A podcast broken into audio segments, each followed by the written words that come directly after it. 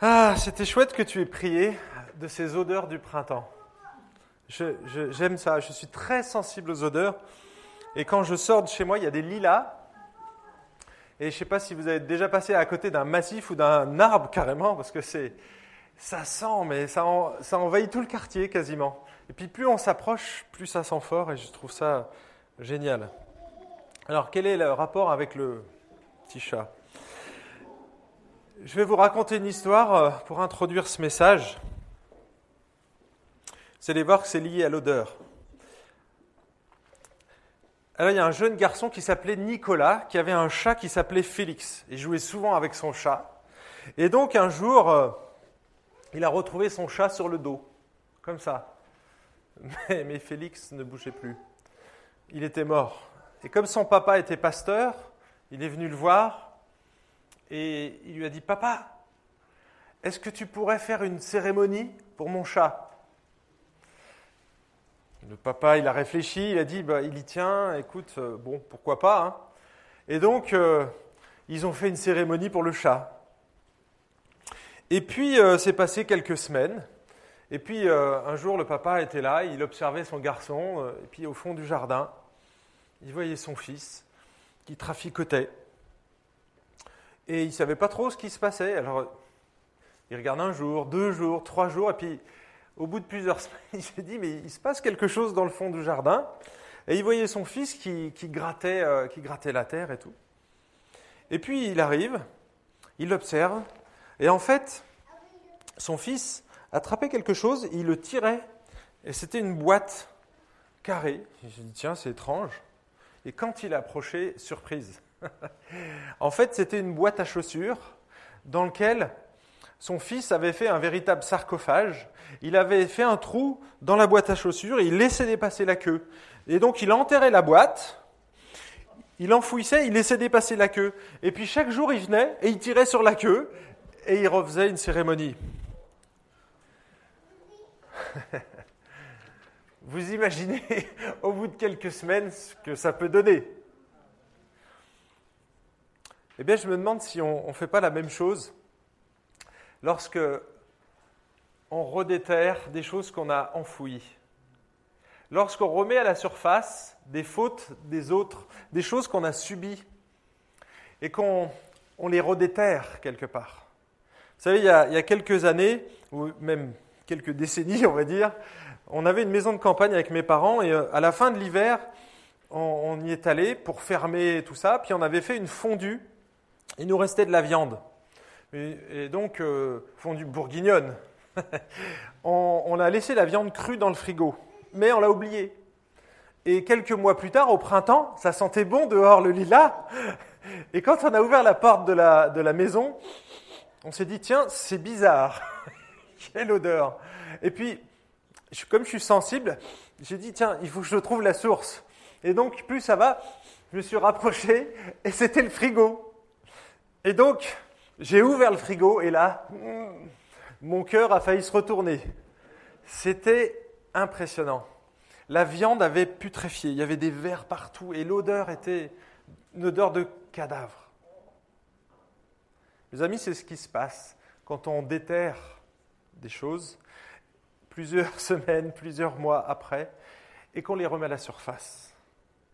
Quand on a pardonné quelqu'un et qu'on vient redéterrer, ce qu'on avait pardonné, eh bien c'est exactement ce qui se passe. On a une odeur nauséabonde. Et dans la Bible, et c'est le, le titre de ce message, c'est que le pardon, ça sent bon. Le pardon, ça sent bon. D'accord? Dans la mesure où vous laissez enterrer les choses. D'accord? On va lire un texte, juste un verset. Et ce matin, j'aimerais vous donner quelques principes. Alors, on ne va pas tout voir sur le pardon, mais au moins pour nous aider à comprendre le sens biblique du pardon et avoir des principes pour nous aider à vivre en communauté. Le texte ne concerne pas tous les pardons. Ce n'est pas le pardon vis-à-vis de Christ, ce n'est pas le pardon vis-à-vis de nos ennemis, c'est le pardon ici, entre nous. D'accord? Alors on va bien sûr, on va dépasser, déborder un petit peu le sens du pardon, mais on va essayer de se cantonner à ce verset dans les Proverbes. Proverbe 17, verset 9. Celui qui couvre une faute recherche l'amour, et celui qui la rappelle dans ses paroles divise les amis. On le répète. Celui qui couvre une faute recherche l'amour, et celui qui la rappelle dans ses paroles divise les amis. Est-ce que ça ne vous rappelle pas un texte du Nouveau Testament? Dans Pierre, par exemple? Non? L'amour couvre une multitude de fautes, une multitude de péchés. 1 Pierre chapitre 4 verset 8. Avant tout, ayez les uns pour les autres, et là on parle bien de l'Église, d'accord? Des, des relations au sein de l'Église. Ayez les uns pour les autres un amour constant, fort, d'accord? Un amour permanent. Je t'aime pas euh, juste le dimanche matin entre 10h et midi. Hein ça va plus loin que ça, l'amour chrétien. En tout cas, je l'espère. Car l'amour couvre une multitude de péchés, de fautes, d'erreurs, de manquements, hein, etc., etc. Vous pouvez allonger la liste, hein, ce n'est pas exhaustif ici. Le terme péché, c'est très vaste. Le fait que tu m'aies pas dit bonjour, le fait que tu m'aies pas regardé, le fait que tu es... Hein, vous voyez le genre d'attitude? C'est ça en fait. Couvrir ce genre de fautes-là.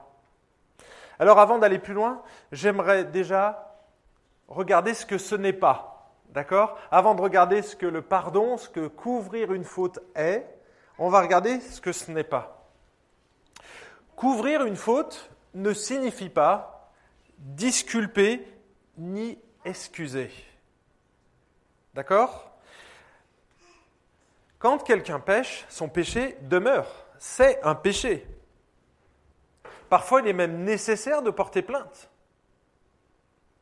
La Bible nous invite à aimer notre prochain et donc à le protéger, à nous protéger, bien sûr, mais à le protéger, à aimer et protéger notre prochain. Elle nous invite également à nous soumettre aux autorités et aux lois du pays dans lequel on réside. Romains chapitre 13, versets 1 à 8. Relisez ce texte, vous allez voir, c'est on doit se soumettre aux autorités, on doit respecter les lois.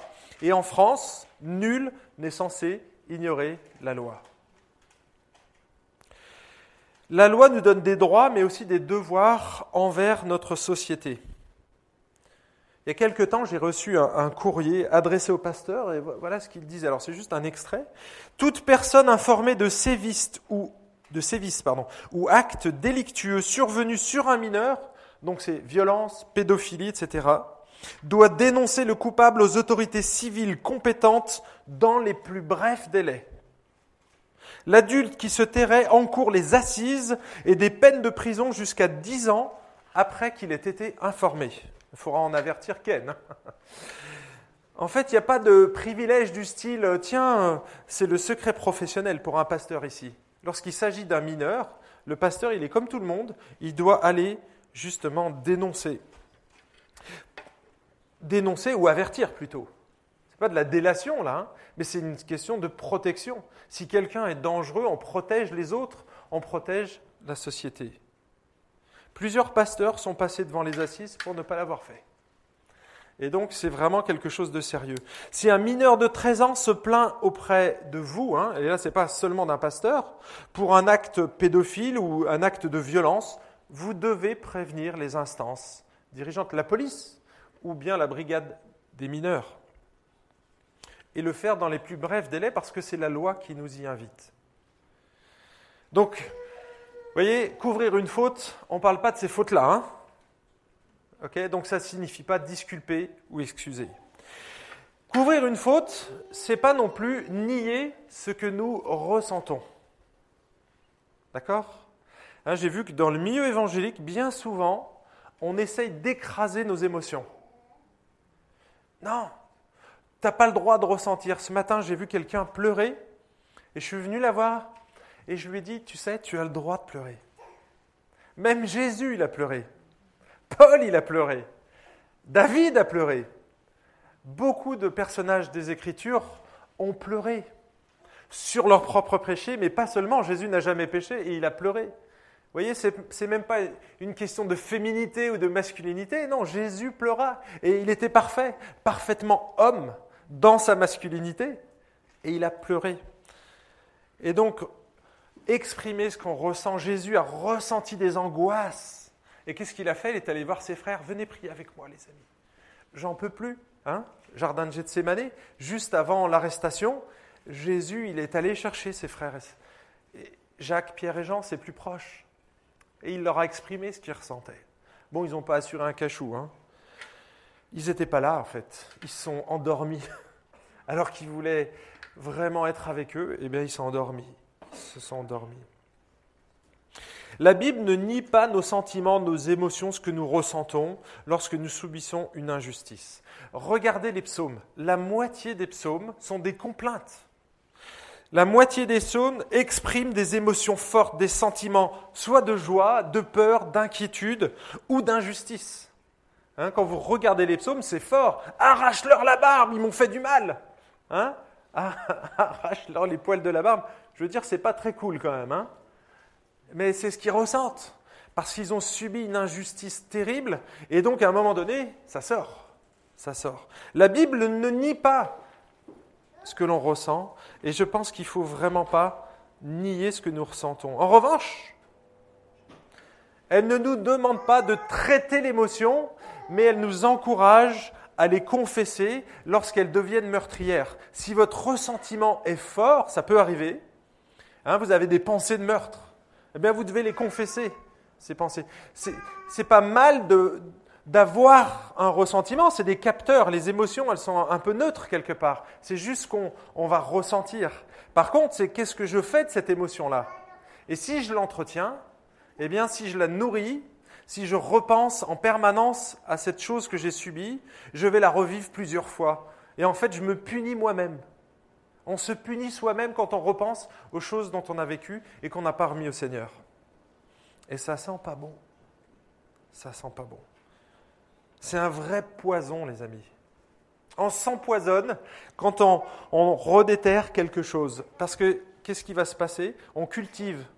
Et vous savez, quand on cultive la colère, quand on cultive le non-pardon ou l'injustice, il y a des racines d'amertume qui s'installent. Et après, eh bien, les amis, il y a tout dans notre vie, ça va ressortir dans certains moments, et c'est pas beau, ça sent pas bon. Nos émotions, les amis, la Bible ne nous demande pas de gérer l'émotion en elle-même. On a le droit hein, de la confesser, on a le droit de l'évoquer, mais on, la donne à Dieu. Par contre, elle nous demande de prêcher à notre âme. Elle nous demande de corriger nos pensées, de corriger. Et ça, on peut agir là-dessus. De corriger notre comportement, de corriger nos actions et nos pensées. Les émotions, c'est un petit peu le dernier wagon, vous voyez, il y a la locomotive de la décision, le choix que je fais, et les locomotives vont suivre. Hein. Parfois, la Bible nous demande de pardonner, donc on pardonne, et les émotions vont s'aligner peu à peu. Et je dis peu à peu parce que parfois, ça peut prendre du temps. Hein. Quand on dit Ah, j'ai prié, j'ai la paix, oui, ça, ça marche parfois. Ça dépend ce que vous avez subi. Il y a des fois, vous n'avez pas la paix. Hein. Et ça n'a rien à voir avec votre pardon. Vous voyez ce que vous ressentez. Parfois, ça va même à l'encontre. Mais non, j'ai fait le choix. Et petit à petit, avec le temps, les émotions vont s'aligner derrière. Et donc, on en vient justement là. Pardonner, ce n'est pas oublier. Tiens, j'ai oublié. voilà, je l'ai oublié. Pardon, ce n'est pas oublier. Ceux qui veulent oublier tout le mal qu'on leur a fait vont vite découvrir que c'est impossible. C'est impossible. On ne peut pas faire un reset sur notre cerveau. Si vous êtes dans ce cas-là et qu'il y, a quelque chose qui revient, ne retardez pas le moment de pardonner à ceux qui vous ont fait du tort en espérant que votre douleur va s'en aller un jour. Il ne faut pas retarder. Pardonnez tout de suite. Pardonnez tout de suite. Parce qu'une fois que quelqu'un a décidé de pardonner, alors le Seigneur va nous aider à guérir ses blessures émotionnelles. Mais il faut commencer par faire le choix de pardonner. C'est un choix. On y reviendra parce que là on est dans le ne pas, ne signifie pas. Donc je disais, oublier et faire confiance. Pardonner, c'est pas faire confiance. C'est deux choses différentes. On peut pardonner quelqu'un sans forcément lui donner toute notre confiance. Imaginons qu'un frère dans l'Église est piqué dans la caisse. Est-ce que vous le pardonnez? Est-ce que vous allez lui reconfier la caisse? On est d'accord. Là, il y a un peu de réalisme. Il a une faiblesse, je vais l'aider. Si quelqu'un a un problème avec de l'alcool, je ne vais pas lui redonner un verre. Vous voyez ce que je veux dire? Eh bien, c'est la même chose ici. Ce n'est pas parce qu'on pardonne qu'on fait forcément confiance. La confiance doit se regagner et ça va prendre du temps. Et ce n'est pas infaisable. Moi, j'ai été trahi plusieurs fois. Donc la confiance, elle est brisée, mais la confiance avec le choix de pardonner et le choix d'aimer, elle revient petit à petit. Mais ça peut prendre du temps. On finit le volet, le pardon ne signifie pas, et on va ouvrir l'autre volet et en revenir à notre texte, du coup, sur ce que signifie le pardon. Premier point, et c'est directement lié au texte, couvrir une faute ou pardonner signifie agir avec amour. Celui qui couvre une faute recherche l'amour. D'accord? Donc c'est vraiment une action volontaire l'amour. On doit aimer Dieu, c'est un commandement. On doit aimer notre frère, c'est un commandement. Donc c'est vraiment une décision de la volonté. C'est pas l'amour guimauve. Hein Je ressens pas trop ce frère-là. Hein Ou cette sœur. Non, non. L'amour est un choix. Dieu, il a choisi de nous aimer. Et il l'a manifesté par des actes très concrets. Il est mort sur une croix pour ça. Et ça, c'est la preuve ultime de son amour. Vous ne pourrez pas faire mieux. Et, on ne vous invite même pas à le faire d'ailleurs, parce qu'il l'a fait parfaitement à votre place. Mais l'amour, c'est vraiment ce choix, et c'est un acte d'amour. Donc le proverbe qu'on est en train de lire est celui de l'apôtre Pierre, hein, au, verset, au, verset, 8, 1 hein, Pierre 4, 8, ne nous encourage pas à fermer complètement les yeux sur le péché, mais à agir avec amour dans la plupart des situations que nous rencontrons dans l'Église. Il y a une multitude de domaines où l'homme commet des fautes, des offenses qui ne portent pas forcément atteinte à la société. Ce sont des fautes d'omission. Quelqu'un qui arrive en retard. Hein si vous êtes africain, l'heure a beaucoup moins d'importance que pour un Européen. Mais beaucoup moins. Parce que leur priorité, c'est les humains. Et quand un Africain, et ça je l'ai appris parce que j'ai des amis africains, quand il arrive en retard à un rendez-vous, c'est que sa priorité, c'était de prendre soin de quelqu'un qu'il a rencontré sur son passage. Et donc, ce n'est pas une mauvaise priorité, hein, mais c'est qu'elle est élevée en valeur prioritaire par rapport au français. Mais le français, lui, sa priorité, c'est d'être à l'heure, vous voyez Et donc, dans une culture française ou européenne, ça peut créer des tensions. Et ce n'est pas forcément un péché, c'est que c'est une échelle de valeur. Est-ce que je me trompe?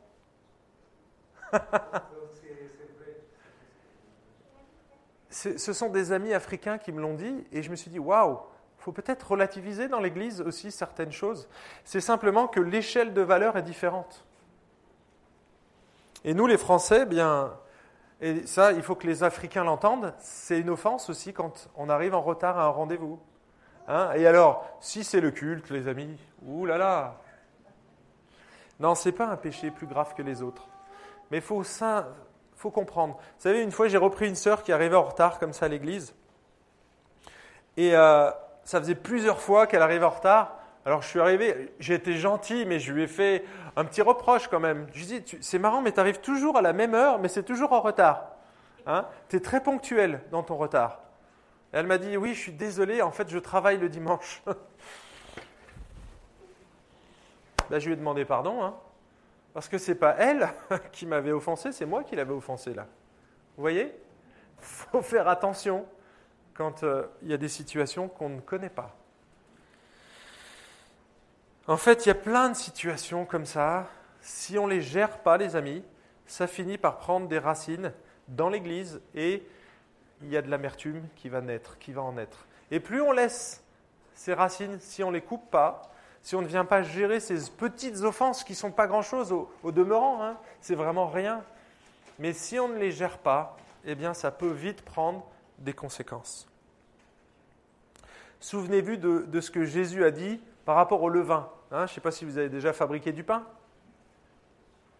Moi, quand je fabrique du pain, on prend un kilo de farine et on met un tout petit peu de levure.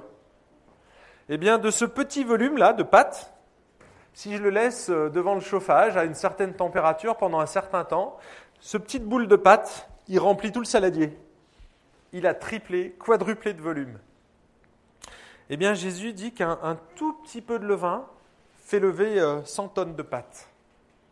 Il suffit d'attendre. Mais un tout petit peu, c'est le même levain. Hein. vous attendez simplement. Réaction en chaîne.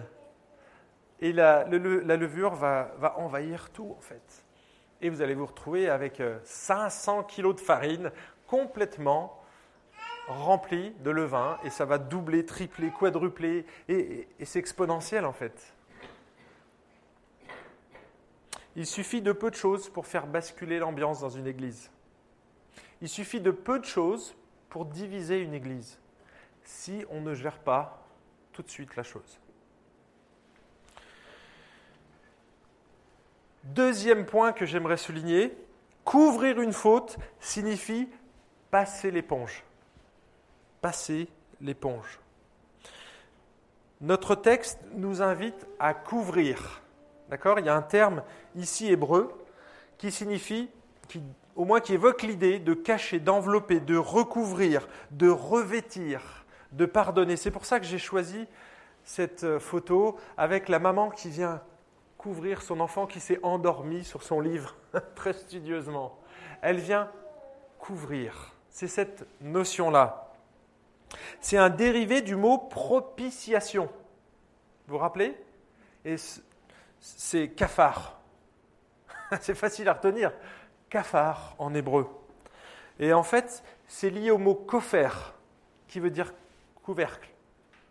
Quand vous mettez le couvercle sur votre casserole, quand vous mettez un couvercle sur quelque chose, vous, vous, faites ça, vous, vous étouffez, vous cachez quelque part, vous étouffez la chose. Ce même mot est en rapport avec l'Holocauste qui sert à l'expiation. D'accord?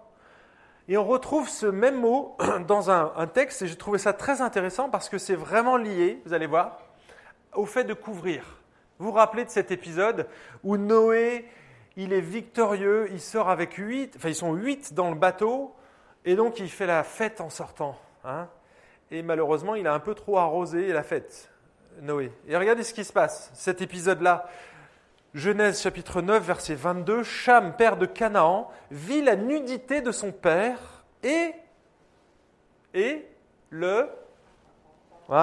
Et le raconta au dehors à ses deux frères. Alors Sem et Japheth prirent le manteau, le mirent tous deux sur leurs épaules, marchèrent à reculons et couvrirent la nudité de leur père. Comme leur visage était détourné, ils ne virent pas la nudité de leur père.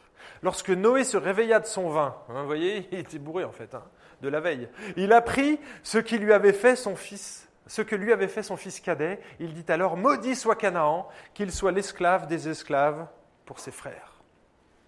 Vous voyez cette situation? Cham découvre la nudité de son père et qu'est-ce qu'il fait? Eh bien, il en parle. Il en parle. Et c'est là où il va recevoir la malédiction, les amis. Hein. Vous avez vu? Canaan va être maudit et c'est Cham, la source. Parce que Canaan, ce n'est pas forcément le fait qu'il l'ait vu, mais c'est le fait qu'il l'ait raconté. Et il y a une malédiction qui va toucher tout un peuple. Vous voyez, un petit péché a des graves conséquences sur tout un peuple. Qu'est-ce qu'on fait Shem et Japhet?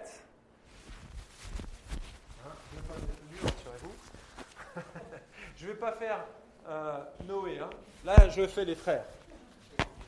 Ils ont ils ont pris leur couverture, alors le papa était derrière comme ça, ils ont, pris une couverture, ils l'ont mis sur leurs épaules, et ils sont passés à reculons comme ça, pour pas voir la nudité de leur père. C'était quelque... Ils étaient pudiques.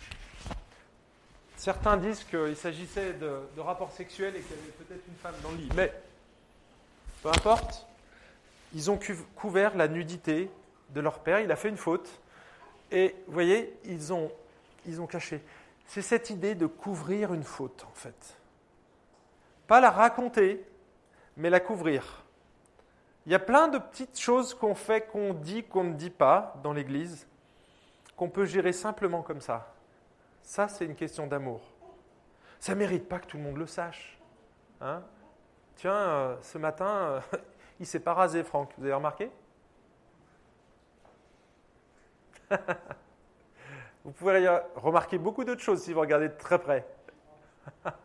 Tiens, vous voyez, on peut, voir très facilement chez les autres des soucis, des choses qui ne vont pas. Ça, c'est notre tendance naturelle. En tout cas, la couverture, ça évoque vraiment le pardon, le fait que l'on couvre, que l'on efface l'ardoise. D'accord? Et quand on efface l'ardoise, il n'y a plus rien qui est écrit dessus normalement. Parfois, hein, chez nous, on efface, donc on ne voit plus rien, seulement il y a encore des petites traces. Hein. Vous avez remarqué, quand on, a un tableau noir, quand on efface, on ne voit plus euh, bien, mais si on regarde de près, on va voir une sorte de petite cicatrice en fait. Ça laisse encore apparaître des choses. Et eh bien, quelle est la meilleure façon bah, C'est de réécrire dessus d'autres choses. Et ça va se noyer derrière tout ça. Ça y sera encore, il y aura des petites cicatrices. Mais ce qui va être le plus important, c'est ce que l'on aura écrit par-dessus. Et à la place de la mention du péché, écrivez, voilà, Jésus a pardonné ça. Et j'ai choisi de. Et ça va effacer le reste, en fait. Mais ça y sera un peu. Il y, aura peut-être quelques ressentiments, des petites émotions qui vont se balader à droite et à gauche. Vous vous rappelez euh, ce que Adam, ce que Dieu a fait avec Adam et Ève quand ils ont péché? Qu'est-ce qu'il a fait? Il a aussi couvert leur nudité. Il a couvert leur nudité et ça a coûté cher à quelqu'un. Là, c'est un animal, peut-être deux. Parce qu'il a couvert Adam et Ève avec une peau de bête. Il les a couverts avec une peau. Vous voyez, ce, ça, c'est vraiment le symbole du pardon, la couverture. Couvrir. Est-ce qu'ils n'avaient pas péché? Est-ce qu'ils ne méritaient pas ça? Ben non, ils ne méritaient pas. Mais Dieu les a couverts. Vous voyez, et c'est ce qu'on fait. Et ça, c'est l'acte d'amour de Dieu. Il vient, il tue une bête, ça lui coûte cher. Et nous, le sacrifice est beaucoup plus important. Et vous savez duquel je parle. Donc couvrir une faute, je l'ai dit, c'est agir avec amour, c'est passer l'éponge et c'est être discret. Être discret. Vous avez vu le texte? Et celui qui la rappelle dans ses paroles. Vous pouvez penser des fois à quelque chose qui est négatif, ça, nous arrive, dans la mesure où vous ne l'entretenez pas. Hein? Hop, je le mets de côté. Par contre, si vous le rappelez, si vous l'avez constamment dans vos têtes, hein, c'est un fichier ouvert sur un ordinateur, ça. Hein, il ne vous fera pas grand-chose. Oh, paf, mince, la boulette. C'est sorti, tout seul. Ben oui, si le fichier est ouvert, la, mémoire vive, elle est là. Il hein. faut fermer le fichier à un moment donné. Si le fichier est tout le temps ouvert, ça sort à un moment donné. Donc si Salomon ici, qui est l'auteur du psaume, nous invite à la discrétion, c'est que la tendance de l'homme, la chair, le pousse dans cette direction. Hein, je ne sais pas, mais je n'ai pas besoin de me forcer pour dire ce que je ressens à quelqu'un d'autre sur, sur ce qu'on m'a fait. On le fait quasiment naturellement, ça mais veillons à qui on le fait. Moi, j'ai un cercle très restreint de gens à qui je le fais. Pour pas que ça sorte. Vous voyez? Justement pour couvrir. Pour couvrir. Et pour pas créer ces divisions. Le fait de rappeler une faute, de la remettre sur le tapis, qu'est-ce que ça fait? Ça divise les amis. Voilà ce que ça fait ça divise les amis. Et on est des amis les uns les autres. Hein, on est l'ami de Jésus. Donc si on est l'ami de Jésus, hein, nous sommes amis les uns des autres aussi, normalement. Et donc on va diviser les amis. Vous savez, pour me prévenir de ça, parce que c'est une tendance naturelle chez moi, j'ai mémorisé un texte.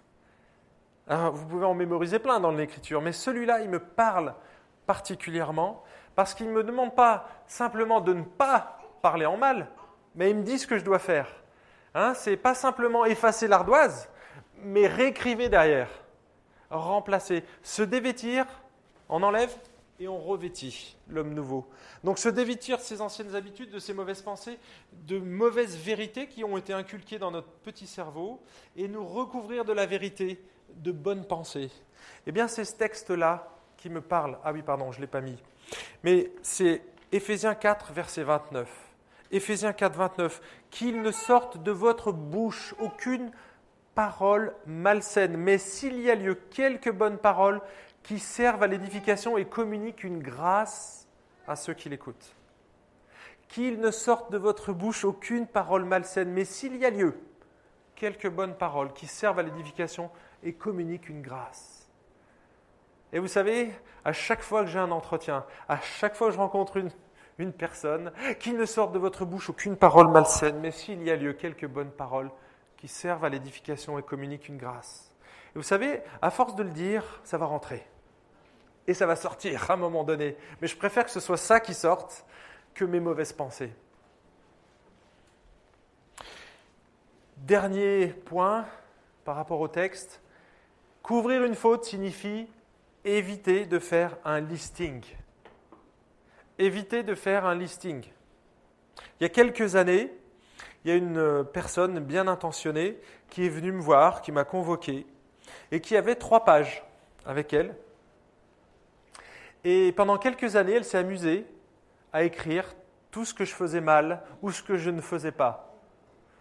Et donc j'ai été dans cette séance et j'ai écouté. À votre avis, comment j'ai vécu la situation? Ah non, c'était génial, je suis sorti, waouh On est d'accord. Qui aurait bien vécu ça? Quelqu'un a fait trois pages de reproches sur ce que j'ai dit ou ce que j'ai fait, ou ne pas fait d'ailleurs. Hein. Donc c'était waouh À votre avis, est-ce que la relation avec cette sœur, c'était une sœur, vous le savez maintenant, est-ce qu'elle s'est améliorée? Est-ce qu'on a construit? Est-ce que c'était édifiant? Eh bien non. Les relations se sont distendues. Et vous savez, euh, et ça prend des années, des mois, des jours, des années pour arriver à retrouver. Euh, parce que quand on vous a, on a fait tout un listing comme ça, je me suis dit waouh. Et à votre avis, qui a le plus souffert dans cette situation?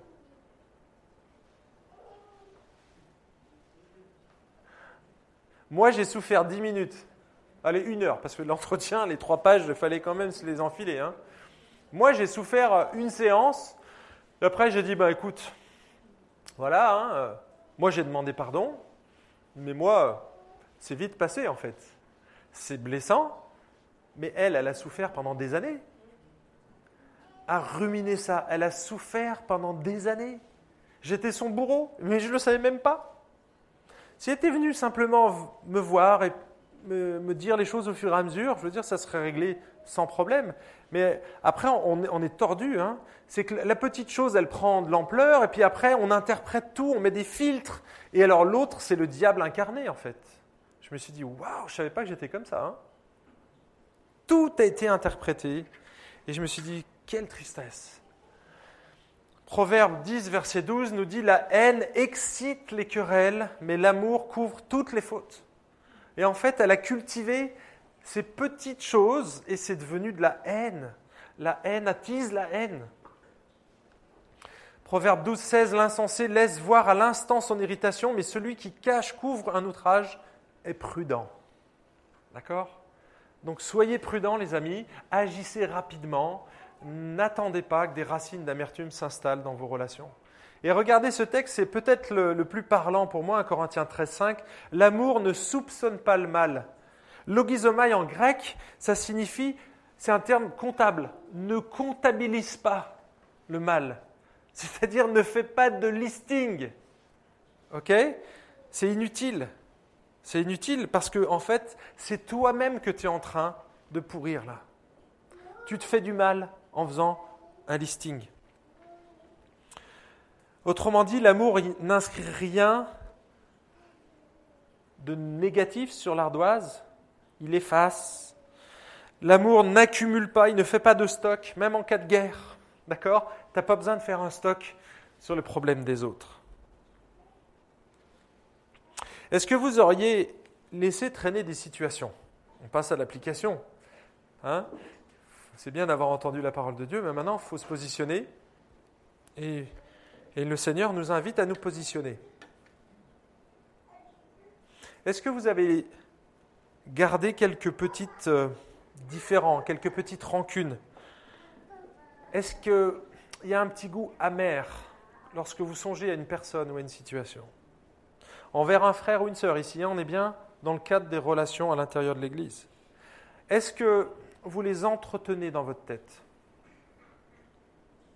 Si c'est le cas, les amis, c'est que vous tenez une comptabilité.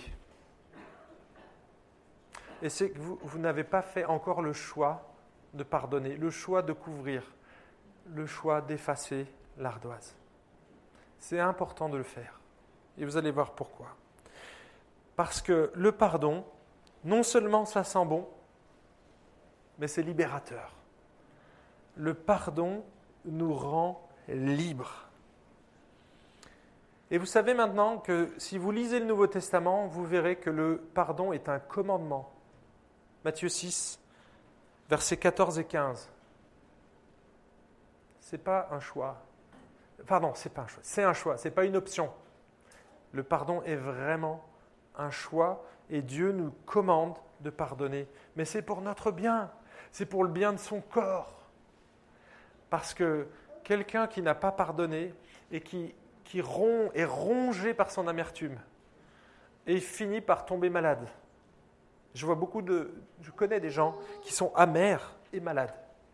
Amers et malades. Si on pardonne, c'est pour nous éviter, éviter pardon, de payer dix fois, cent fois mille fois l'offense qu'on a subie.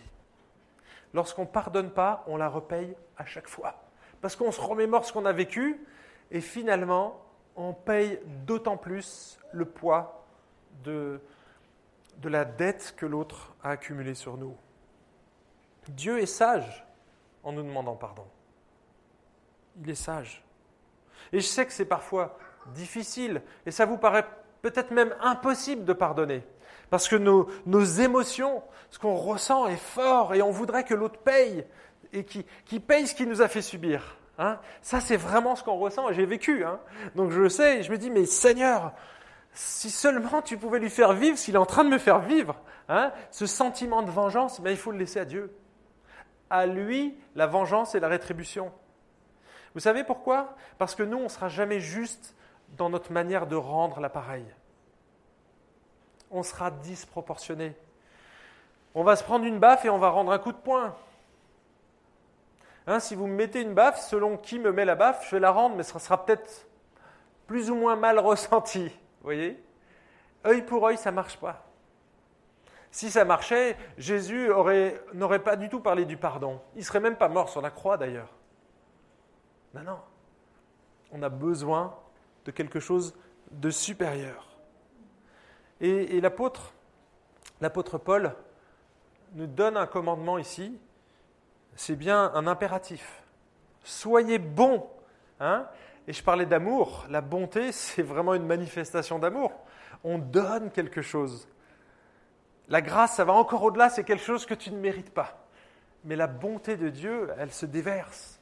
Et c'est parce que Dieu est bon et qu'il est en nous, que son Saint-Esprit est en nous, qu'on peut être bons les uns envers les autres, compatissant, vous pardonnant réciproquement, comme Dieu vous a pardonné en Christ. En fait, lorsqu'on se dit je ne suis pas capable et je ne peux pas pardonner, c'est parce qu'on a oublié que Christ nous avait pardonné notre dette du péché. Vous savez, dans Matthieu 18, il y a une histoire. C'est un, roi qui remet la dette à quelqu'un, mais une grosse dette. La dette, c'était 10 000 talents. Je me suis amusé à calculer ça en euros. C'est 3,6 milliards d'euros. Voici la dette que devait un de ses serviteurs à son roi. Hein, pour quelqu'un qui gagne 60 euros par jour, à peu près, un denier, c'est une journée de travail. Un talent, c'est 1000 deniers, vous calculez. 3,6 milliards. J'ai calculé pour un ouvrier, ça lui fait 200 000 ans pour rembourser sa dette. 200 000 ans. Autrement dit, c'est pas possible. Et vous savez ce qui se passe? C'est que cet ouvrier, on lui remet sa dette. On te remet 3,6 milliards d'euros et tu as ton copain qui te doit 6 000 euros. C'était ça. Il lui devait 1000 deniers, 6 000 euros. Donc quelques mois de travail. Eh bien, il fait jeter cette personne-là en prison. Comment vous appelez ça, vous? Méchanceté? Mais c'est qu'il n'a pas compris que lui, il avait été gracié. Et en fait, ce roi, ça représente la dette que nous, on a vis-à-vis de Dieu. C'est la dette de notre péché. Personne ne peut la rembourser. Personne ne peut la rembourser. Et si tu as été pardonné en Christ, toi, tu as eu 3,6 milliards. À combien tu évalues la dette de ton frère et de ta sœur? À combien tu l'évalues? Toi, Dieu t'a remis tous tes péchés. Tous tes péchés. Et il y en a beaucoup plus que ce que l'autre t'a fait subir. Et c'est là où on peut dire qu'on est capable. Si c'est en Christ, si en Christ, si nous sommes en Christ, si Jésus a vraiment pardonné mes péchés, tous mes péchés, alors moi je suis capable à mon tour. Et c'est pour ça que je peux obéir à ce commandement.